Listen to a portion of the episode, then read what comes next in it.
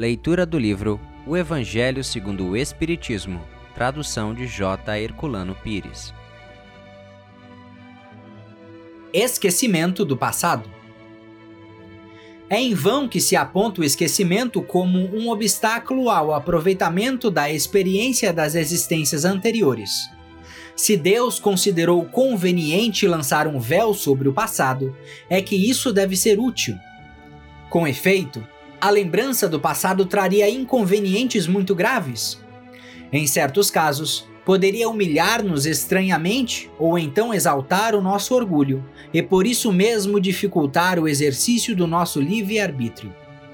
De qualquer maneira, traria perturbações inevitáveis às relações sociais. O espírito renasce frequentemente no mesmo meio em que viveu e se encontra em relação com as mesmas pessoas, a fim de reparar o mal que lhes tenha feito. Se nelas reconhecesse as mesmas que havia odiado, talvez o ódio reaparecesse.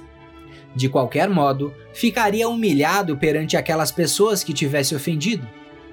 Deus nos deu, para nos melhorarmos, justamente o que necessitamos e nos é suficiente a voz da consciência e as tendências instintivas, e nos tira o que poderia prejudicar-nos. O homem traz, ao nascer, aquilo que adquiriu. Ele nasce exatamente como se fez.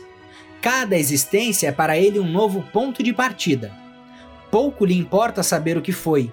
Se está sendo punido, é porque fez o mal, e suas más tendências atuais indicam o que lhe resta corrigir em si mesmo. É sobre isso que ele deve concentrar toda a sua atenção, pois daquilo que foi completamente corrigido já não restam sinais. As boas resoluções que tomou são a voz da consciência, que o adverte do bem e do mal e lhe dá a força de resistir às más tentações. De resto, esse esquecimento só existe durante a vida corpórea. Voltando à vida espiritual, o espírito reencontra a lembrança do passado Trata-se, portanto, apenas de uma interrupção momentânea, como a que temos na própria vida terrena durante o sono e que não nos impede de lembrar, no outro dia, o que fizemos na véspera e nos dias anteriores. Da mesma maneira, não é somente após a morte que o espírito recobra a lembrança do passado.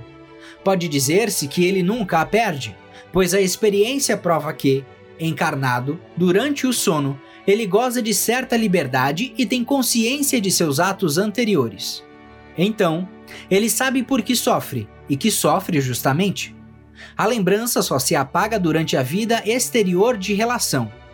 A falta de uma lembrança precisa, que poderia ser-lhe penosa e prejudicial às suas relações sociais, permite-lhes aurir novas forças nesses momentos de emancipação da alma, se ele souber aproveitá-los.